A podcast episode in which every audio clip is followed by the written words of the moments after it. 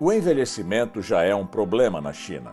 O país, que durante muito tempo não permitiu que as famílias tivessem mais do que dois filhos, agora quer um crescimento populacional maior. Para isso, os casais chineses podem ter até três filhos. A China tem mais de 1 bilhão e 400 milhões de habitantes. Desde os anos 80, o governo controla o número de filhos das famílias para conter o rápido crescimento da população.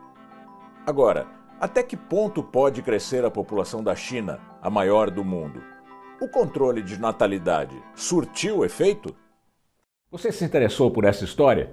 Então, antes de continuar, não se esqueça de se inscrever no nosso canal e ativar as notificações clicando no sininho.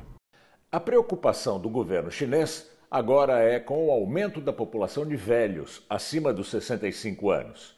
Para manter seu crescimento econômico acelerado, a China precisa de uma sociedade de consumidores e de uma grande força de trabalho. A permissão para o terceiro filho veio acompanhada de outras medidas, como, por exemplo, a ampliação da idade de aposentadoria e a melhoria dos serviços públicos de saúde e o aumento da pensão paga aos idosos. Da população para facilitar o acesso universal à educação e à saúde de qualidade. Famílias que tivessem o segundo filho eram multadas. A regra não se aplicava a famílias rurais, que poderiam ter a segunda criança, principalmente se a primeira fosse menina. O governo calcula que a regulação evitou o nascimento de 400 milhões de pessoas. Hoje, a China tem mais de 90 milhões de filhos únicos. Em 2015, a lei mudou e as famílias puderam ter o segundo filho.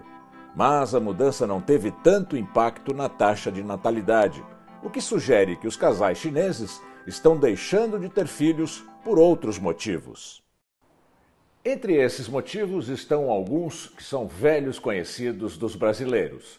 Os altos custos com saúde, baixos salários e longas jornadas de trabalho são algumas das razões pelas quais mais chineses estão deixando de ter filhos.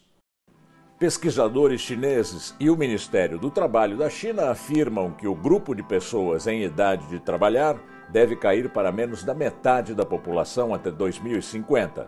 Com essa queda, deve crescer o número de aposentados que dependem do trabalho dos mais jovens para ter as pensões e o acesso a serviços públicos garantidos.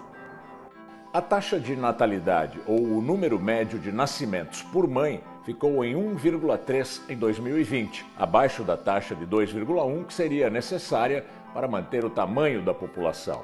Essa taxa já estava em queda desde antes da adoção da política do filho único. Em 1960, uma família chinesa tinha em média seis filhos. Nos anos 80, esse número caiu para menos de três, de acordo com o Banco Mundial.